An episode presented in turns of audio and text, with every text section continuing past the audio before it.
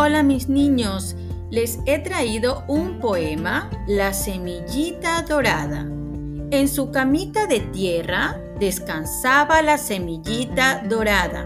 Algunas gotitas de la lluvia entraron a despertarla.